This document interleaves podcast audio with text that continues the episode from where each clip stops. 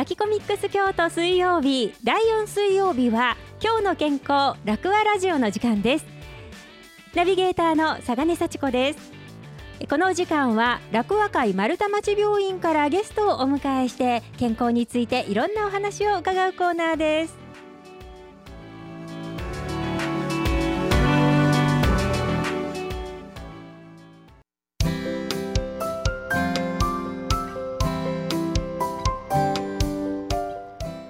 今日もリモートお電話がつながっております。お電話の向こうにいらっしゃる方はこちらの方。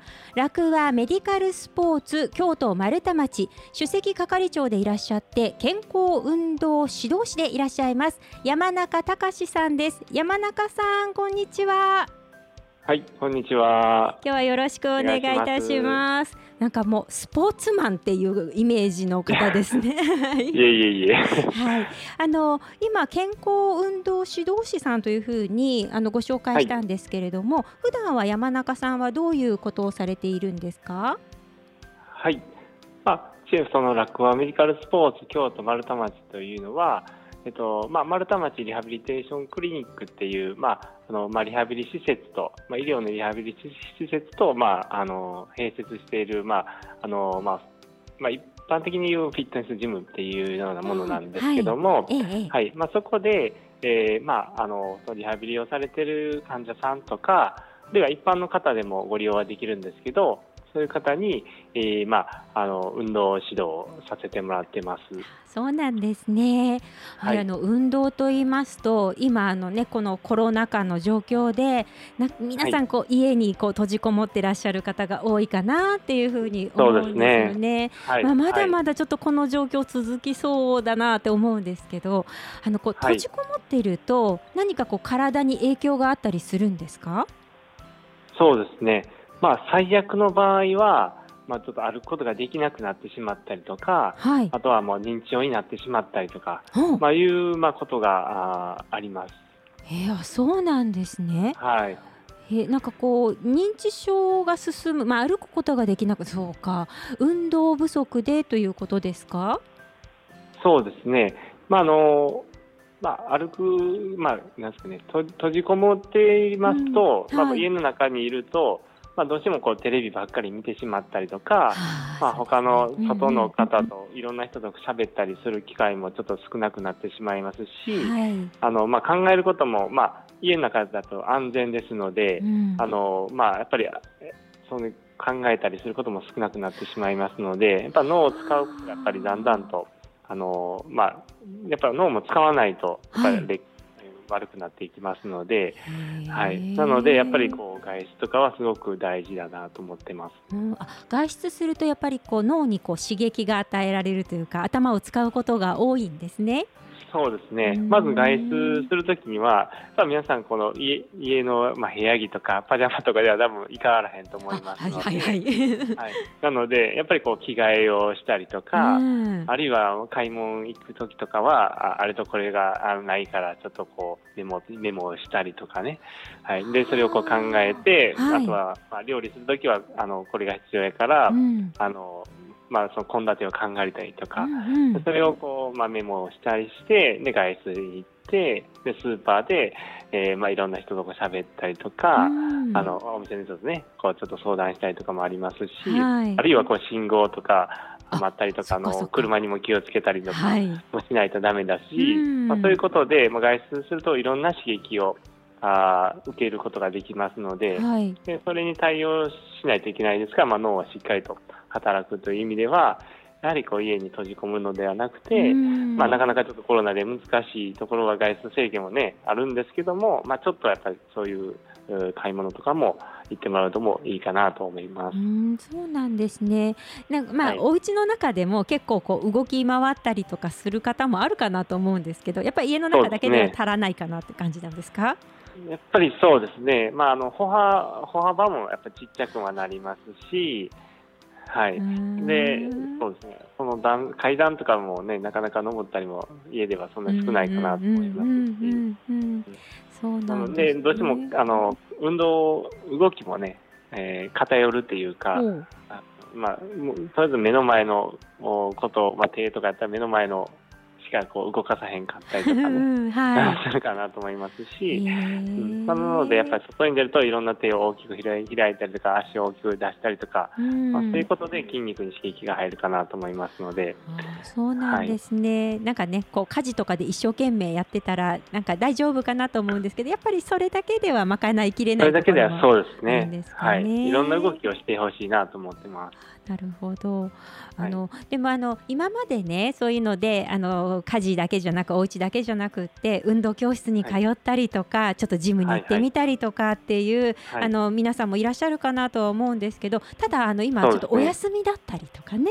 はいはい。はい、でちょっとその機会が減ってるのかなっていうふうに思う。んですけれども、そうですね。はい、そういう時はどういうな風な運動をしたらいいんでしょうかね。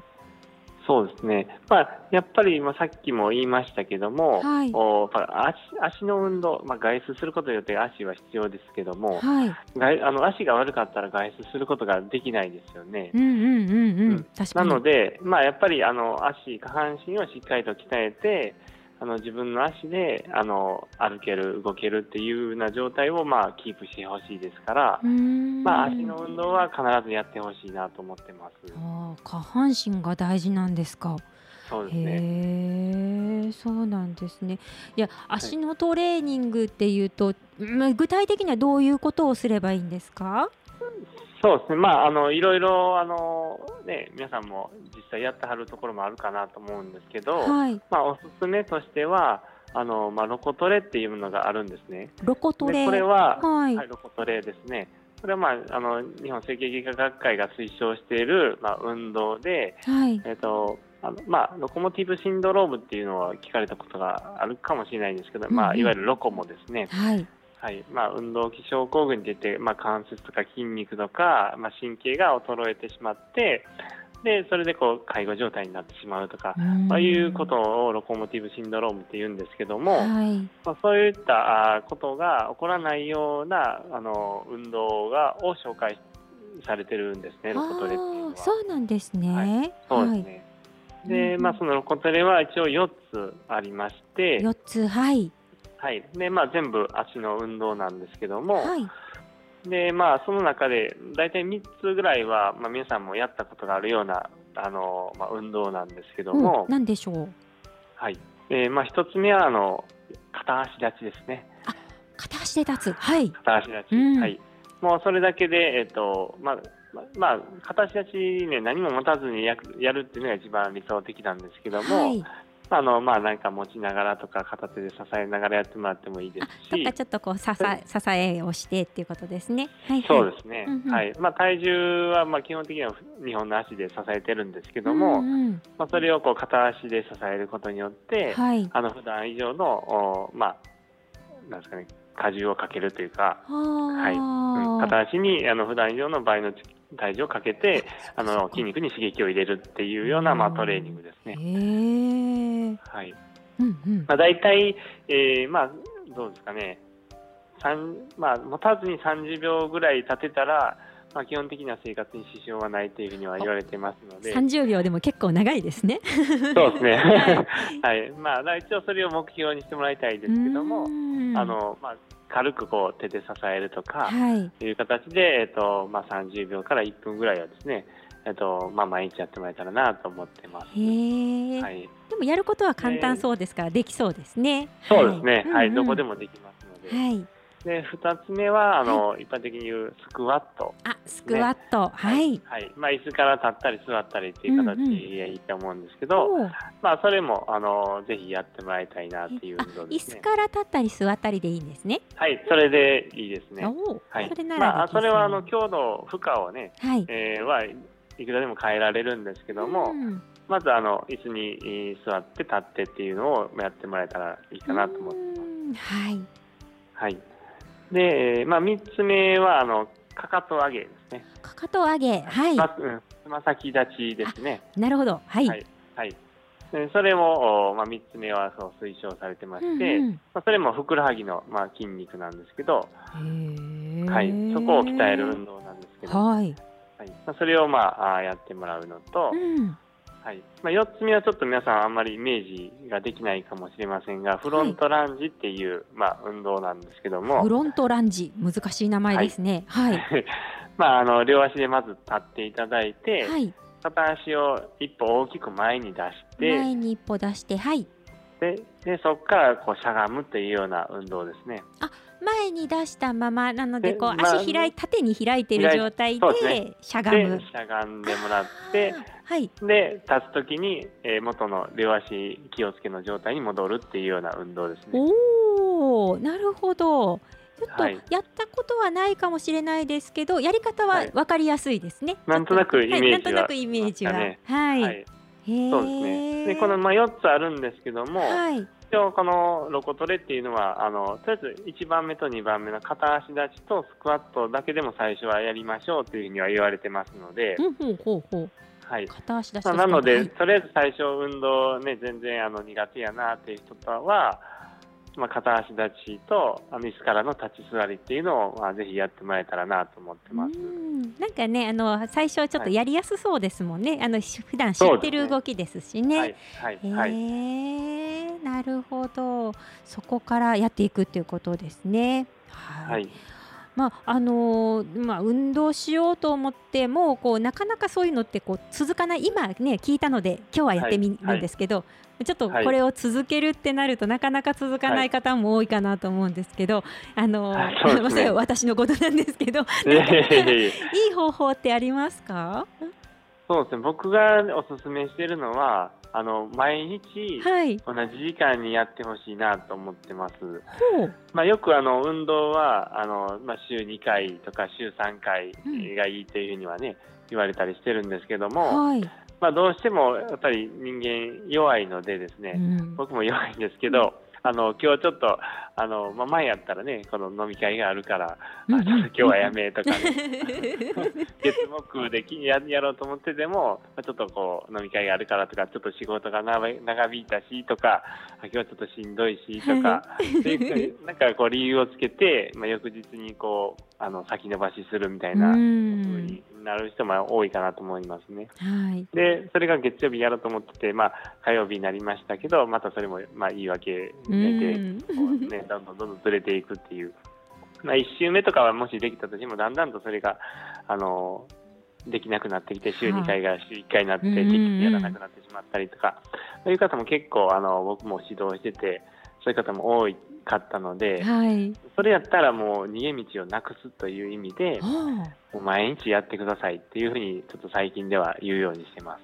あなるほど、はいもう毎日やるって決めちゃって、逃げられないようにしちゃうわけ逃げですね。られない状態をこう作ってほしいなと思ってます。なるでほど。ただし、はいそのたくさんやったり負荷をたくさんやると、うんまあ、当然まあしんどいしあの怪我にもつながりますので、はい。まあ、まずは運動習慣を作るっていう意味では、まあ、軽い負荷でもいいですし、うん。えー種目も少なくてももうさい、ね、それこそ1個だけでもいいしさっきのあの、まあ、スクワットを10回を1日1回やるっていうのを毎日やるっていうのでもいいかなと思うんで、まずはそういうこう運動習慣をねうけていただきて、だんだんそれはもう物足りなくなってきたりもやっぱりすると、ちょっとよく持ってきて、はい。あちょっとこれもやろうかとか、うんいかに自分でもできる、まあ、あのやろうとは思ったりもするかなと思いますので、はい。なので、まあ、ちょっとずつ、まあ、メニューとか回数とかを増やして、えー、行ってもらえたらいいかなと思ってます。結局、やらなくなるっていうのが一番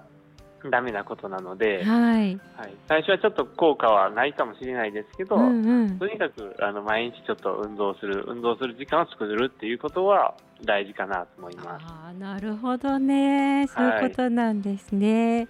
はい。はいまあただ今ちょっとあのあのおっしゃいましたけど、そのちょっとその効果が出ないかもしれないけどっていうので、はいはいはいちょっと効果的な運動法を知りたいなっていう方もいらっしゃるかなと思うんですけど、何か効果的なやり方っていうのはあるんですか？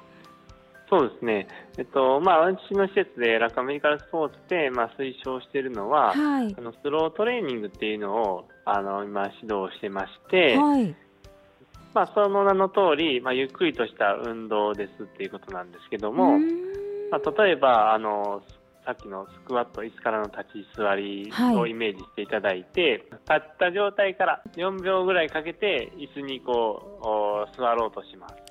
トンって座るんじゃなくてゆっくり4秒かけて座っていくんです4秒かけね。て座る。はいで、まあ、そこでしんどい人は、まあ、座ってもらってもいいんですけど、はい。まあ、できれば椅子ギリギリのところで、えー止めて、そこで2秒キープです。あきつそうそれ。はい。はい。で、2秒キープしたら、今度は4秒かけて立ち上がるっていうようなは感じですね。あ。はい。はい。なるほど。そうするともう全部で10カウント、はいまあ、10秒になりますので、うんうん。2、3、4でしゃがんでいって、5、6で下でキープしてう、ん。で7、8、9、10で立つという状態です。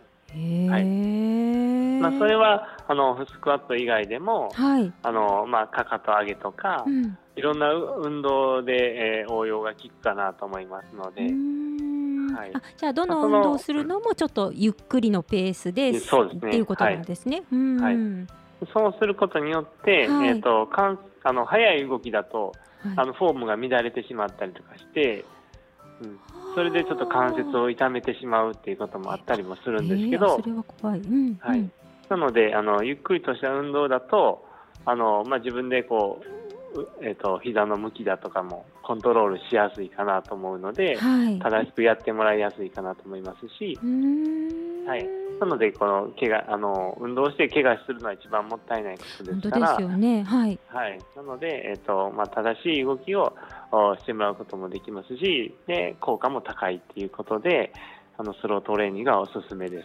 あそうなんですね。わあいいことを教えていただきました。なんかこう早くやるのは難しそうですけど、ゆっくりしていくのは、なんかねあの大変だけどできそうな気がします。そうですはいね、うんまあなんとなくちょっと地味なんですけど、はい。地地味なだけにしんどいっていう形ですね。ああ、はいそれだけ効果が上がるっていうことですね。そうですね。はいはいはい。あそっかそっか。なるほど。いやー今日は本当にいいことを教えていただきました。トレーニング方法ねあのラジオ聞いてくださってい。る皆さんも分かりやすかったかなと思います。はい。はい。ありがとうございます。はいね。ぜひあのちょっと私もちゃんとちょっとあの反省してやってみます。はい、やってみてください。はい。どうもありがとうございました。はい、ありがとうございました。今日お話を伺いましたのは楽和メディカルスポーツ京都丸太町首席係長で健康運動指導士でいらっしゃいます。山中隆さんでした。山中さんどうもありがとうございました。はい、ありがとうございました。皆さん頑張ってください。